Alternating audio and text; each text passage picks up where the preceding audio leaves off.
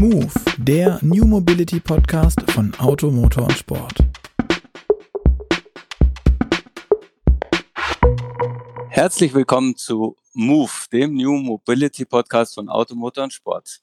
Mein Name ist Gerd Stegmeier und neben mir ist heute nicht Luca Leicht, sondern Jochen Knecht, Chefredakteur von Auto, Motor und Sport. Und ja, wir stecken immer noch in der Corona-Krise und ja, wir treffen uns immer noch nicht physisch wie früher, sondern einfach nur virtuell. Hallo Jochen. Hallo Gerd, das ist genau richtig. Wir sehen uns nur auf dem Bildschirm, also manche von uns, manche auch nicht. Äh, aber wir haben einen sehr hochkarätigen Gast, nämlich den Vorstand für Forschung und Entwicklung von Porsche, Dr. Michael Steiner. Herzlich willkommen bei Move und in unserem Podcast. Ja, hallo zusammen. Herr Steiner, ich, ich persönlich freue mich sehr, dass wir mit Ihnen heute sprechen können. Ähm, denn wir von Automotor und Sport, wie es der Name schon sagt, wir haben eine große Sympathie für Sportwagen und Sportwagenbauer und bei Move schauen wir sehr gespannt auf neue Entwicklungen der Elektromobilität und ehrlich gesagt, seit es den Taycan gibt, ist Porsche für mich quasi so der ideale Schnittpunkt unserer Interessenslinien. Ähm, trotzdem gibt's ja auch nicht nur unter unseren Lesern viele unversöhnliche in diesen zwei Lagern, also Elektromobilität und Sportwagen. Und die sagen, der Elektroantrieb ist vielleicht für vieles gut, aber nicht für Sportwagen. Wie ist das bei Ihnen? Sie sind Kraft Ihres Alters eigentlich mit Verbrennungsmotoren sozialisiert, vermute ich jetzt einfach mal. Und ich stelle mir auch so vor, Sie haben nicht nur einen 911 in der Garage. Ist ein Sportwagen wie der 911 für Sie mit E-Antrieb überhaupt vorstellbar? Ähm, erstmal äh, ist tatsächlich so, also ich bin mit äh, Verbrennern aufgewachsen, vom Moped bis zum äh, GT3. Äh, so ein GT3 mit dem hochsendenden Saugermotor habe ich auch in meiner Garage stehen. Äh, gleichzeitig bin ich selber wirklich immer noch begeistert äh, von unserem neuen Taycan. Die Möglichkeiten der E-Mobilität sind faszinierend und äh, der Taycan äh, zeigt ganz viele Eigenschaften, die kommen wirklich nah, schon fast an einen Supersportwagen, kann mit den meisten Sportwagen mithalten. Also für uns ist das weniger ein, äh, es muss elektrisch sein oder es muss äh, ein Verbrenner, ein Turbo äh, sein, sondern für uns ist das ein ähm, beide äh, Technologien pflegen, beide nebeneinander aufrechterhalten und ähm, beide machen großen Spaß, große Freude und können sehr sportlich sein. Und gibt's denn aus Ihrer Sicht schon irgendwas, was der Taycan unter fahrdynamischen Gesichtspunkten äh, besser kann als der 911? Ja, was er ohne jeden Zweifel besser kann, ist, er hängt einfach noch besser, noch präziser, noch spontaner am Gas. Äh, da kann man beim Verbrenner entwickeln, solange man will. Äh, so eine unmittelbare Spontanität wie bei einer E-Maschine ist nicht möglich.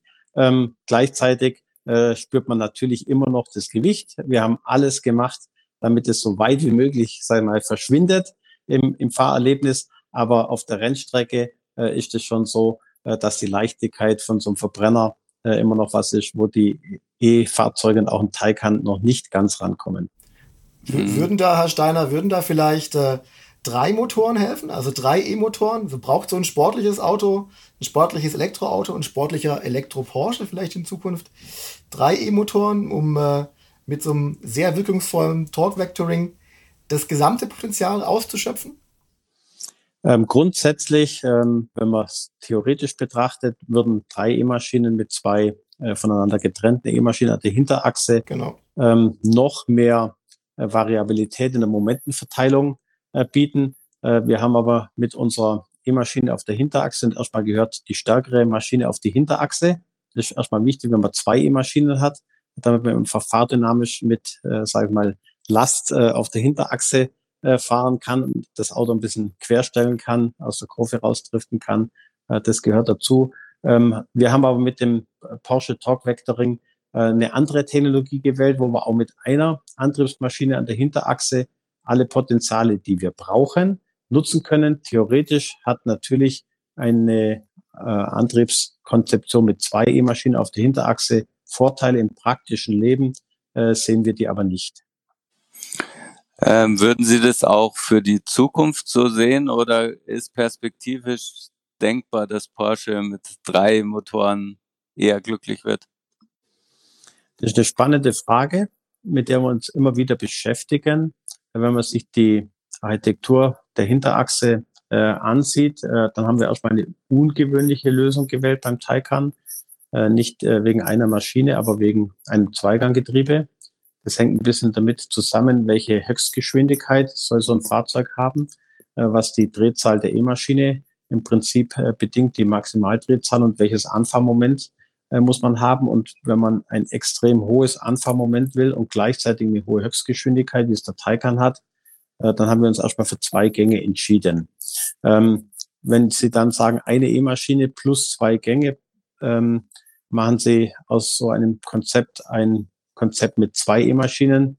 Dann haben Sie entweder zwei Getriebe, weil Sie ja die Hinterräder getrennt antreiben wollen für Torque Vectoring und zwei Gänge, oder Sie, Sie verzichten auf die Übersetzungsvariation, äh, dann sind Sie relativ schnell wieder am Drehzahllimit oder eben begrenzt äh, beim Anfahren. Das waren die Überlegungen, ja. die bei uns dazu geführt haben, dass wir sagen, so wie die Technik im Moment verfügbar ist, ähm, die Power der E-Maschinen, äh, die Drehzahlfestigkeit der E-Maschinen, ähm, ist es sicherlich die richtige Lösung. Das heißt aber nicht, wenn die Technologie fortschreitet, dass wir nicht für jedes Produkt immer wieder genau diese Fragen prüfen und sagen, passt das noch oder hat sich was getan? Ähm, in der E-Maschinentechnologie äh, gibt es da Neuigkeiten in der Drehzahlfestigkeit, gibt es Neuigkeiten, äh, was die Leistungselektronik, also den Pulswechselrichter betrifft, all diese Dinge. Äh, deswegen würde ich sagen, für hier und heute ist es ganz sicherlich die geeignete und richtige Lösung. Das kann aber sein, dass sich das in fünf oder zehn Jahren schon wieder ändert. Da erwarten wir schon noch technologische Möglichkeiten. Ja, das würde heißen, äh, Sie bräuchten eine E-Maschine, die nicht ganz so einen großen Drehzahlbereich braucht, um die gleiche Leistung zu bringen. Dann könnte man sich vielleicht das Getriebe sparen, das ist ja auch nicht ganz leicht. Ne? Und äh, könnte dann eher wieder mit drei Motoren arbeiten. Ja, dann bräuchte man eine E-Maschine, die ein sehr breites Drehzahlspektrum abdecken kann äh, und auch über dieses Drehzahlspektrum äh, Drehmoment und Leistung äh, hat, genau. was grundsätzlich E-Maschinen schon haben. Ähm, aber wenn Sie die E-Maschine in Richtung Hochdrehzahl äh, züchten, äh, dann wird der Durchmesser in der Regel kleiner äh, und das Anfahrmoment leider auch etwas kleiner. Also die ja. Grenzen werden wir weiter austanzen äh, wie gesagt, hier und heute äh, passt es schon, wie es der Taycan hat. Ja. Ähm, Sie haben es ja da auch nochmal angesprochen. Das Gewicht ist das große Problem immer noch bei den Elektroautos. Jetzt waren Sie mehrere Jahre Baureihenleiter auch für den Panamera, habe ich gesehen. Ähm, Sie haben die Entwicklung der ersten Plug-in-Hybride, nehme ich an, hautnah äh, mitgemacht. Ähm, wenn man jetzt sich das anschaut, trotz großer Fortschritte und, und vor allem enormer Leistung, ist so ein Panamera Turbo auf der Nordschleife immer noch schneller als äh, der Turbo SE Hybrid, ähm, weil der Turbo einfach leichter ist. Ne? So ein 300 Kilo Unterschied sind es, glaube ich, noch. Ähm, und trotzdem hält die Batterie noch nicht mal für eine ganze Runde. Ähm, Sehen Sie irgendwie am Horizont eine Batterietechnik, die die Nachteile beim Leistungsgewicht äh, von E-Autos egalisieren könnte? Also es gibt ähm, spannende Forschungsprojekte, würde ich im Moment sagen. Ähm, Serienanwendungen äh, noch nicht, wobei auch in der klassischen Lithium-Ionen-Technologie äh, wird es noch erheblichen Fortschritt ergeben. Das heißt, die Energiedichte und auch die Leistungsdichte, die ist uns noch wichtiger als die Energiedichte, wird zunehmen. Ähm, das sind schon ähm, Größenordnungen, ich sage mal zwei konservativ oder fünf Prozent pro Jahr äh, zu erwarten. Und ähm, mhm. das muss man ja nicht alles in Gewicht und Reichweite äh, übersetzen, sondern wenn man äh, sagt, äh, Mensch, die Reichweite, äh, die passt, dann kann man natürlich auch Gewicht äh, wieder rausnehmen. Das ist erstmal was, was uns interessiert. Und natürlich okay. äh, beobachten wir intensiv ähm, auch neue Technologien, sogenannte Feststoffzellen, bei denen eben kein Elektrolyt mehr drin ist, sondern ein fester Separator äh, zwischen Anode und Kathode ist. Ähm, wenn diese Technologie in einem größeren Maßstab funktioniert, also Zellen äh, in der Größenordnung wie so ein typisches Mobiltelefon, äh, habe ich schon in der Hand gehabt und gesehen und gemessen. Ähm, aber es ist ein weiter Weg, diese Labor, ähm, hoch zu skalieren für Automobilanwendungen. Aber ich bin wirklich zuversichtlich, weil dort auch sehr, sehr viele Forschungsmittel hineinfließen in diese Themen, dass äh, früher oder später der Durchbruch ansteht. Äh, ich hoffe sehr, äh, dass es noch in dieser Dekade ist. Und wenn das geht, ähm, dann sind wir schon in der Lage, nochmal mit deutlich kompakteren und vor allem leichteren Energiespeichersystemen äh, Fahrzeuge zu bauen. Und mit jedem Kilo, was so eine Batterie abspeckt, äh, wird sie natürlich spannender äh, für sportliche Anwendungen und ähm, überlegener im Vergleich dann zu einem Hybrid oder Verbrenner. Also der Weg, äh, den sehe ich. Was ich heute noch nicht sagen kann, ist exakt auf das Jahr, äh, wann und wie schnell das geht. Aber da bin ich sehr, sehr zuversichtlich, dass wir das auf jeden Fall in diesem Jahrzehnt noch sehen werden. Die Entwicklung okay. läuft die Entwicklung bei Ihnen dann direkt bei Porsche oder machen Sie das zentral über, über die Kollegen bei Volkswagen? Ähm, die Hauptkompetenz im Konzern äh, ist in dem Center of Excellence ähm, verankert für Batteriezellentwicklung und äh, Zelltechnologie. Ähm, wir haben aber auch äh, großen Einblick in gemeinsame Aktivitäten, die mit VW und Forschungseinrichtungen ähm, äh, oder Start-ups gemeinsam laufen, mit denen wir dann selbst, wenn wir das für interessant halten, intensiv zusammenarbeiten. Äh, und wir machen auch ergänzend dazu unser eigenes Monitoring, was so in der Wissenschaft und im Markt passiert, äh, so dass wir uns sehr gut ergänzen. Das Hauptstandbein äh, ist aber schon das Center of Excellence, mhm. Excellence im Konzern, aber wir verzichten nicht auf eigenes Know-how. Der typische Porsche-Weg. Ja, es lohnt sich doch immer und man kann sie auch gegenseitig befruchten, wenn man nicht nur auf einem Auge guckt. Mhm. Jetzt haben Sie gesagt, äh, im, im kommen, also in diesem Jahrzehnt äh, rechnen Sie noch mit äh, so leistungsfähigen äh, Batterien, die auch nicht mehr ganz so schwer sein werden. Ähm, der Nachfolger des Panamera kommt nach unserer Rechnung so 2023. Ähm, ist das dann immer noch ein Verbrenner, ähm, weil die Performance dann schlechter würde? Oder kann man da schon mit einem elektrischen Panamera rechnen? Wir haben, äh, das möchte ich nochmal betonen, grundsätzlich ähm, in den verschiedenen Segmenten nicht vor, dass wir einen harten Cut machen und sagen, an dem Termin endet der Verbrenner und ab dann gibt es nur noch elektrisch, sondern wir wollen möglichst ein breites Angebot vor Kunde haben. Das heißt, äh, wir lassen die Verbrennerplattformen deutlich äh, überlappen äh, zu den elektrischen Plattformen, äh, die wir anbieten. Äh, in dem Sinne gibt es gar keinen Termin. Und in dem Sinne kann ich den, will ich den auch gar nicht bestätigen, wann endet ähm, beispielsweise in dem Segment, in dem der Panamera ja sehr erfolgreich unterwegs ist, bei uns äh, ein Verbrenner oder ein Plug-in und wann gibt's nur noch elektrisch.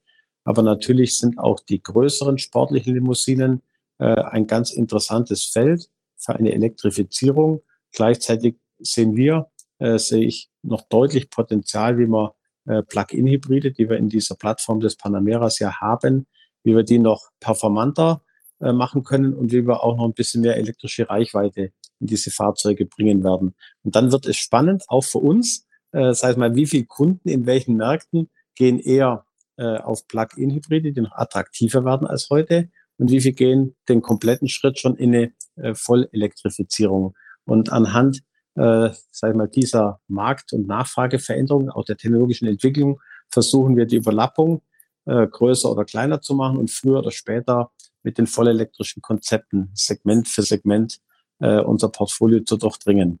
Deswegen äh, sind wir gut vorbereitet, aber möchten heute noch nicht sagen, ab welchem Tag gibt es dann wann äh, welches Konzept in welchem Segment. Es wird relativ lange beides geben. Okay. Sowas machen Sie ja jetzt schon quasi mit Makan. Da haben Sie ja schon angekündigt, dass der neue Makan ähm, elektrisch wird, aber gleichzeitig die aktuelle Generation in modifizierter Form noch als Verbrenner zu haben sein wird. Ist das auch ein probates Mittel, um diese Überlappung hinzukriegen? Wir, wir glauben fest daran, äh, dass das ein guter Weg ist. Ähm, ich möchte da zwei Gründe dafür nennen. Der eine ist sicherlich die, die Nachfrageseite. Äh, nicht alle Regionen auf der Welt entwickeln sich gleich schnell. Nicht überall äh, hat das Thema Nachhaltigkeit den gleichen Rang. Das verändert sich konstant, aber nicht mit der gleichen Geschwindigkeit. Äh, und das Zweite ist, ähm, wir glauben daran, dass die Kunden äh, gerne Fahrzeuge von Porsche wollen, die auf den Punkt hin entwickelt sind. Deswegen entwickeln wir im Beispiel Macan ein vollelektrisches Fahrzeug ohne Nachteile und Ballast aus der Verbrennerwelt. Und wir wollen gleichzeitig eben aber auch den, den heutigen Macan weiter pflegen, weil wir das Auto als Verbrenner von hochattraktives Fahrzeug halten, das eben auch seine Liebhaber und seinen Markt hat. Und das ist auf einen Verbrennungsmotor zugeschnittenes Konzept, ähm, das große Freude macht und wirklich sehr sportlich fährt. Äh, und ähm, wir wollen nicht beides in einer Plattform zusammenmischen. Äh, da kommen zu viele Nachteile zusammen. Äh, deswegen pflegen wir die Verbrenner weiter, so auch beim Macan. Der wird auch noch einige Jahre sehr aktuell gehalten werden und attraktiv sein und stellen dann ein vollelektrisches auf ein Elektrokonzept zugeschnittenes Konzept ähm, an die Seite. Und dann sind wir äh, neugieriger und gespannt, wie viele Kunden nehmen was. Beim Plug-in-Hybrid, äh, vielleicht kann ich das Beispiel noch nennen, ähm, haben wir auch sehr früh entschieden, wir machen unsere Triebstränge elektrifizierungsfähig. Äh, und äh, wir sind positiv überrascht worden von der großen Nachfrage nach Plug-in-Hybriden. Beim Panamera sind es über 60 Prozent der Kunden, die sich vom Plug-in-Hybrid entscheiden. Und äh, wir konnten dann sehr schnell auch in der Produktion und mit den Lieferanten, mit den Partnern umswitchen auf höhere Anteile an Plug-in-Hybriden als erwartet. Und jetzt müssen wir den nächsten Schritt in die E-Mobilität genauso gehen und versuchen, unsere äh, Fabriken und unsere Konzepte so darzustellen, äh, dass wir schneller oder langsamer reagieren können auf das, was, was die Kunden, was die Märkte wollen. Würden Sie denn dann eventuell auch den äh, weiter gepflegten Verbrennermarkan fürs Thema Plug-in ertüchtigen für bestimmte Märkte? Die äh, Planungen äh, sind bei uns im Macan nicht in dieser Richtung. Äh, der Plug-in ist bei uns der Cayenne mhm. im SUV-Segment, das größere Fahrzeug, äh, das Fahrzeug, das auch ähm, relativ häufig als Zugfahrzeug äh, eingesetzt wird für etwas, sage ich mal, schwerere Einsätze. Der Macan ist für uns eher der kompakte ähm, SUV, der Stadt-SUV und dort glauben wir, dass die E-Mobilität als erstes wirklich den Durchbruch äh, erreicht und die etwas größeren, etwas kräftigeren, etwas schweren SUVs äh, sind erst an zweiter Stelle. Das ist so unsere Erwartung. Deswegen sagen wir, im Cayenne-Segment äh, wird das Plug-in-Thema als Technologie noch längere Zeit attraktiv sein und auch zu diesen größeren, schweren Fahrzeugen gut passen. Bei den kompakten, kleineren glauben wir, geht die Transition schneller. Das ist unsere Erwartung. Deswegen springen wir dort direkt in die E-Mobilität. Mhm. Kommen dann eigentlich beide äh, Makan aus Leipzig? Die Standortentscheidung, äh, sage jetzt mal, ist äh, nicht äh, ganz final, aber äh, die Wahrscheinlichkeit, dass wir in die Richtung marschieren, ist groß. Okay, verstehe. Ähm, und dieses Switching, ähm, also zwei, quasi in einer Modellreihe zwei Antriebe zu machen, ist es dann äh, aus Ihrer Sicht womöglich auch noch beim Generationswechsel des Cayenne nötig? Wird es das da vielleicht auch noch so geben? Mindestens ähm, wird es eine deutliche äh, Überlappung geben, also im Sinne eines Parallelangebots. Ähm, beim Cayenne äh, ist, wie gesagt, unsere Erwartung, äh, dass nicht ganz so schnell alle Kunden auf die E-Mobilität gehen, äh, abgeleitet aus der Tatsache, dass sie, wenn sie ein schweres Gespann fahren, mit einem reinen E-Antrieb, äh, doch noch wirklich signifikant Nachteile haben in der Reichweite. Ansonsten gibt es auch viele Vorteile. Mit dem Elektrofahrzeug können Sie natürlich perfekt dosieren, anfahren am Berg, rangieren, auch mit einem schweren Gespann. Also es hat auch viele Vorteile, aber äh, die durchschnittliche Leistung, die so ein Gespann äh, dem, dem Fahrzeug abfordert, die ist sehr hoch. Äh, und damit hat man bei einem schweren äh, Gespann schon deutliche Reichweiteneinschränkungen. Deswegen glauben wir, dass wir dort für eine relativ lange Zeit äh, beide Konzepte anbieten, sodass der Kunde sich entscheiden kann. Aber mhm. wie das Wort äh, entscheidend schon sagt, äh, entscheidend ist schon, was die Kunden wollen. Und ja. da müssen wir warten, wie schnell äh, geht der Ramp ab. Okay, verstehe. Ähm, Sie haben ja jetzt auch schon ähm, dargestellt, dass das ähm, Verbrenner- und Elektroantriebe Antriebe immer unterschiedliche Plattformen sind. Jetzt haben Sie äh, im Taycan zum Beispiel eine Plattform, die äh, firmiert unter dem Namen J1, soweit ich weiß. Ähm, wir wissen schon, dass der Macan auf der äh, PPE-Plattform äh, stehen wird. Ähm, so langsam verliert man ein bisschen den Überblick. Man hat auch so den Eindruck, der J1 ist ja eigentlich bei Porsche nur für zwei Fahrzeuge gedacht und dann noch für den e-tron GT von Audi. Ähm, wie, wie geht's denn da mit diesen Plattformen weiter? Wofür ist die PPE insgesamt ungefähr gut? Für welche Größen? Und kommt da noch irgendwas anderes? Ja, vielleicht äh, ganz kurz ähm, nochmal als Erläuterung, warum haben wir eine spezifische eigene Plattform äh, für den Taycan gewählt. Ähm, wir wollten ein, sagen wir mal, so sportliches und flaches Fahrzeug wie möglich, aber trotzdem vier Erwachsene gut unterbringen. Und ähm, ohne dass der hinten Sitzende sich dann mit den Knien die Ohren zuhalten muss, äh, weil er die Füße auf der Batterie abstellt. Deswegen haben wir die sogenannte Fußgarage eingebaut und haben gesagt, damit können wir auch hinten komfortabel, aber sehr tief im Fahrzeug sitzen und haben eine, eine sehr, sehr sportliche Flyline und wirklich auch ein sehr sportliches Erscheinungsbild von diesem Fahrzeug. Wir nennen das ähm, ein Konzept, das für äh, sagen wir, Flachbodenfahrzeuge, also sehr, sehr flache Fahrzeuge sehr gut geeignet ist. Ähm, und äh, dieses Konzept ist aber technisch grundsätzlich aufwendiger, weil sie die Batterie natürlich elektrisch und kühlungsseitig verschalten müssen und ähm, wenn Sie die Batterie wie, wir sagen, wie eine Matratze äh, aufbauen, hat es Kosten, Vorteile ähm, auf der elektrischen Seite, auf der Kühlungsseite. Äh, aber eben einen Nachteil, äh, das Fahrzeug wird bisschen höher, weil sie eben nicht überall äh, so tief äh, die Insassen setzen können, wie man das für ein sportliches Auto will.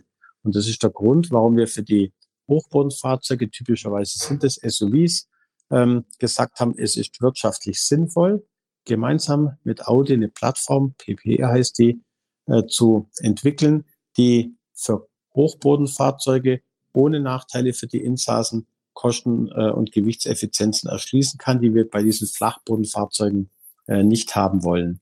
Wenn wir jetzt in die äh, PPE-Plattform äh, hineinschauen und Möglichkeiten, die sich bieten, dann ist da ein ganzes Spektrum von Fahrzeugen möglich, äh, die eben alle nicht ganz so flach wie ein Taycan sind, sondern ein bisschen höher. Und ähm, der Mainstream der Märkte ist im Moment ohnehin, dass die Fahrzeuge, in denen man etwas höher äh, sitzt, die ein bisschen aufrechter sind, sehr beliebt sind.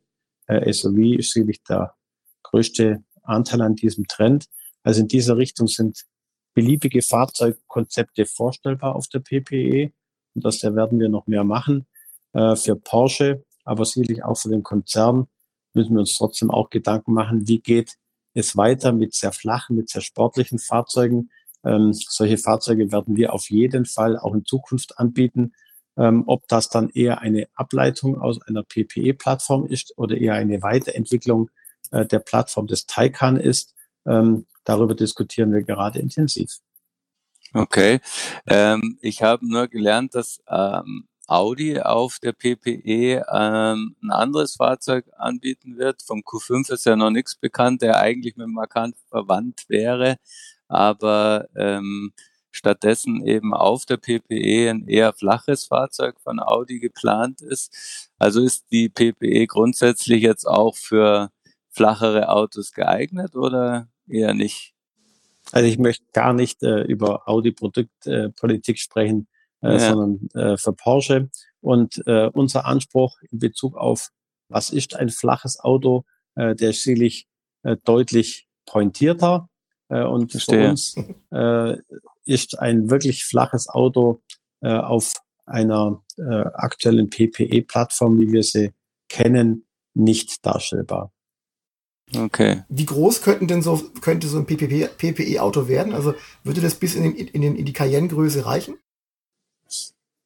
Ähm, was die Größe betrifft ähm, von Fahrzeugen, ich sage bloß die Größe betrifft, äh, ist die Flexibilität und Variabilität von elektrischen Plattformen äh, sehr groß. Äh, für uns ist eher äh, spannend, äh, nicht nur wie groß kann das Auto werden, sondern wie Porsche typisch, wie mhm. performant, mhm. wie leistungsfähig. Ähm, kann das Fahrzeug werden. Die, die schiere Größe des Fahrzeugs ist für Porsche, glaube ich, nicht die maßgebliche Dimension. Also in, in Größenabmessungen wäre das sehr viel möglich. Okay. Und leistungstechnisch? Naja, leistungstechnisch ähm, haben wir uns jetzt mal auf das eingeschossen, was wir glauben, was für so einen elektrischen Makan gefordert ist. Und ähm, für uns äh, ist natürlich der Anspruch schon immer ein, ein sehr, sehr performanter und sportlicher.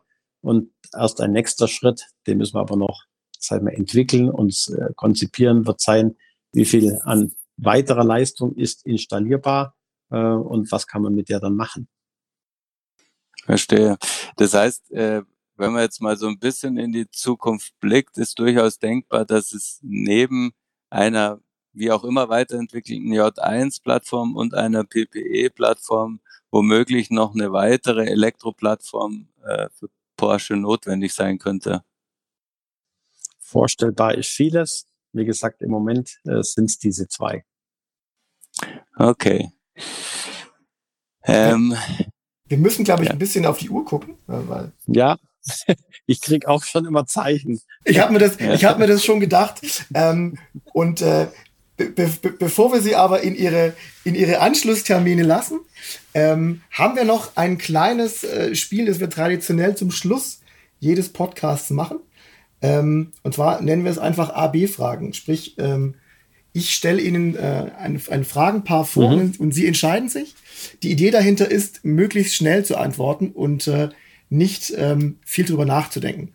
Und auch nicht begründen, einfach nur zu antworten. A begründen, also Sie, Sie, Sie, dürfen pro Antwort vielleicht, äh, Sie dürfen gerne mal ein Sternchen setzen und dann hinterher okay. was, zu, was, dazu sagen. Ja. Aber grundsätzlich geht es darum, ähm, zack, die, erste, zack. die erste Antwort zählt. Also, Gut. wenn Sie möchten, können wir anfangen. Auf geht's. Also, Streamingdienst oder CD und Schaltplatte? Mittlerweile mehr Streaming. Fahrrad oder E-Bike? Fahrrad. E-Scooter oder zu Fuß gehen? Zu Fuß gehen oder laufen? Sharing oder besitzen? Besitzen. Fiese Frage jetzt gleich. Achtung, Ferrari oder Tesla? Hm. Ferrari. Apple oder Google? Apple. Loft in der Stadt oder altes Bauernhaus auf dem Land? Bauernhaus auf dem Land. Im Auto selbst, vorne oder hinten? Immer vorne. Fahrer oder Beifahrer? Wenn möglich, Fahrer. Thema Datenschutz und AGBs. Sind Sie ein Aluhut oder so ein Accept-All-Typ? Meistens Accept All, einfach aus Bequemlichkeit. Thema Bequemlichkeit. Fliegen, Fischen oder Motorradfahren? Motorradfahren. Jetzt wird's technisch, Achtung. Star Wars oder Star Trek? Star Wars. Kaffee oder Tee? Kaffee. Steak oder Falafel? Steak. Nachteule oder doch die Lerche? Eher Lache. Und das war's auch schon. Vielen Dank. Wenn Sie jetzt noch, wenn Sie jetzt noch was reizt, was Sie gerade beantworten mussten, zum Beispiel die Frage Ferrari oder Tesla, ähm, dann dürfen Sie gerne noch was zu sagen. Mir geht's ums Fahren. Deswegen habe ich mich so entschieden. Das habe ich mir fast schon gedacht. Herzlichen Dank. Ja, danke. Herr Steiner, ich sage auch herzlichen Dank für das interessante Gespräch. Aus meiner Sicht natürlich viel zu kurz, ähm, aber immerhin. Ähm, soweit sind wir schon mal. An alle da draußen, vielen Dank fürs Zuhören. Ihr hört wieder von uns in zwei Wochen am Freitag natürlich. Bis dahin freuen wir uns auf Feedback äh, von euch. Deshalb bewertet den Podcast bei iTunes oder schreibt uns eine E-Mail an podcast.move-magazin.de und sagt uns da drin, wie es euch gefallen hat. Für alle Podcast-Hörer haben wir außerdem noch ein kleines Schmankerl. Wenn ihr auf www.motorpresse-aktion.de slash AMS geht, könnt ihr euch eine Gratisausgabe der aktuellen Automotor und Sport bestellen. Ganz für uns sonst und Freihaus. Das wäre vielleicht auch was für Sie, Herr Steiner, oder? Ich hoffe, ihr seid beim nächsten Mal wieder dabei. Bis dahin sagen wir Tschüss, auf Wiedersehen. Auf Wiedersehen. Tschüss, ich bin regelmäßiger Leser.